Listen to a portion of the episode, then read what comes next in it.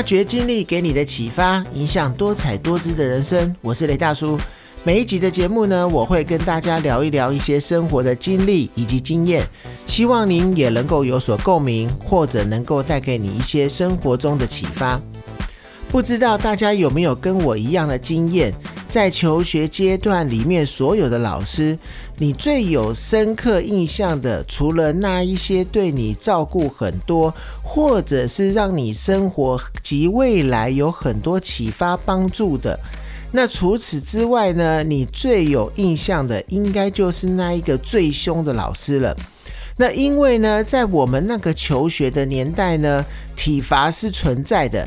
那至于呢，觉得体罚到底是好还是爱的教育比较好，其实啊，真的是见仁见智。那今天呢，我们就来聊一聊我最难忘的老师，以及爱的教育，还有铁的纪律。那在国中的求学阶段呢，我是跨区到台北市去念书。那在那个升高中还是联考的那个时代呢，每一个学校都卯足了劲，想要提升整个学校的一个升学率。那当时呢，我国一及国二的导师也是我的数学老师。那他的教学方式非常的多元，在那个时候呢，我的数学成绩一直都是名列前茅。但是它有趣多元的背后呢，他对纪律的要求甚至比你后来当兵还要再多。那我记忆中最深刻、最清楚的一次，就是有一次呢，其他课任的老师跟他说，我们班上在上课的时候都很吵。那他在一次早自习的时候，来询问班上的所有干部，到底是哪一节课非常的吵。那当干部他说国文课的时候，老师就说：“诶，不是国文老师告诉我的哦。”那当干部他说是历史课的时候，老师就说：“嗯，不是历史老师告诉我的。”那这样子一来一往，一来一往，所有的课都被讲出来了，所以老师就认为我们不止一个课的时候。很吵，是每一堂课都很吵。那我记得呢，当天早上升旗完了以后，全班都到操场上集合。那先是青蛙跳操场两圈，然后呢，所有的干部排成一排做伏地挺身，还被边做边打屁股。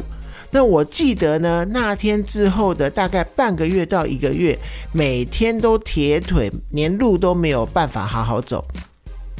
那还有一次也很印象深刻的就是班上的同学翘课没有来上学，当他隔天到校的时候呢，就被老师叫到讲台上，然后问他为什么不来上课，但是他讲话支支吾吾的，所以呢就叫他趴在黑板上，藤条啊一边一边的打在他的屁股上，他痛到一直在大喊说：“等一下，等一下。”呃，我们同学这些人呢，听到他在大喊“等一下”的时候，纷纷都笑了出来。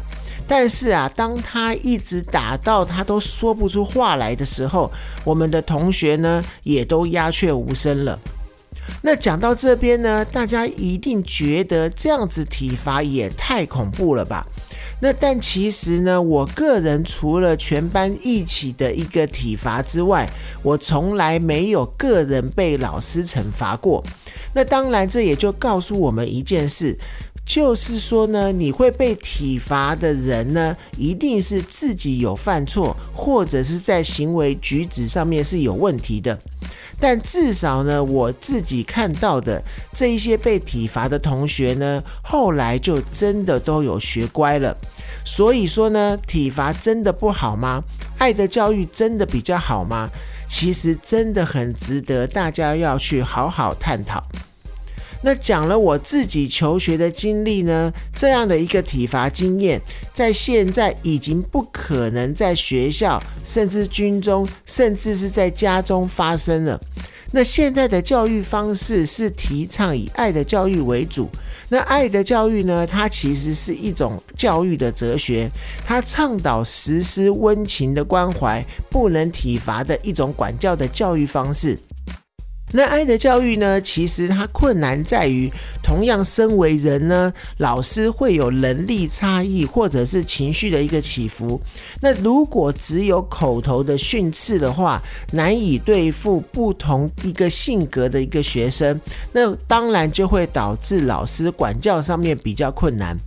那爱的教育普遍的优缺点呢？其实优点就是避免体罚所造成的一些身心的一个创伤。那缺点当然也有，就是容易使教育对象过度自我意识膨胀，反而到最后就不听管教了。那近十几年来呢，各界不断的一个推崇爱的教育，因为啊，在充满爱的环境下成长的孩子，通常都会比较乐观、比较积极，也比较有自信。但是啊，爱的教育并不是说孩子可以对父母允取予求、耍任性，或者是犯错也应该是要被原谅。那不少的一些父母呢，因为误解爱的教育，因此啊，犯下了很多教育的一些观念的错误。比如说啊，像是过度的溺爱啊，让孩子允取予求的这一些爱啊。那事实上呢，专家啊认为，爱的教育应该该是要建立一些基础上面。比如说，第一点就是要有照顾跟关怀。那父母要对孩子有了解为基础，然后呢，给予孩子稳定的一个照顾，或者是温馨的一些关怀。那再来第二点呢，就是要了解，而且要去接纳。那父母呢，应该要了解、接纳孩子天生的一些气质，然后呢，采取相对应的一个方式去管教、教养。那而非呢，把自我的期许就全部都加在孩子的身上。那再来第三点呢，就是规范，然后再去引导。那由于呢，父母比孩子成熟很多，又更有远见，因此啊，应该要扮演一个老师、良师的角色，给予孩子一些该有的规范或者是引导。那我在讲到呢，铁的纪律，也就是所谓的体罚，到底要不要存在呢？那不少人会去误会，铁的纪律就是斯巴达式的教育，或者也就是打骂教育。但是啊，其实事实上，铁的纪律是指在爱的一个基础上面。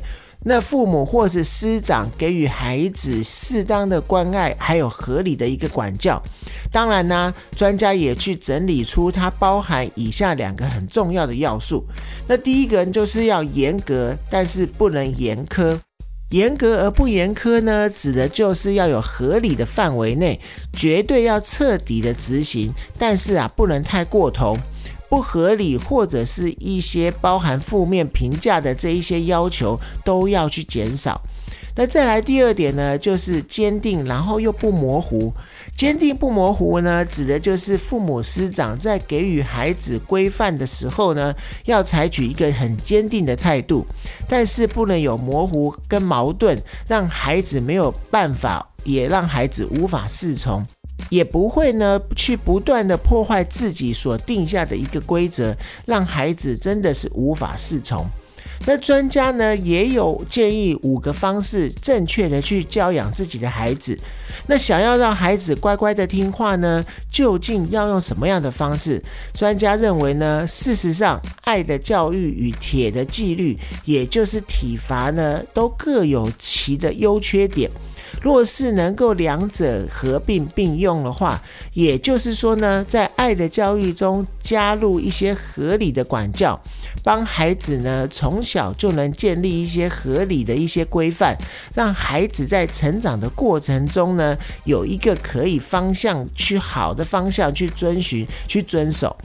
那专家有建议几点，第一点呢，就是建立生活常规。那爸妈们呢，应该趁孩子还小的时候就建立一些生活的一些规定。那因为这个时期的孩子呢，已经具备一些基本的学习能力了。如果能够借此呢加以训练的话，效果通常都是不错的。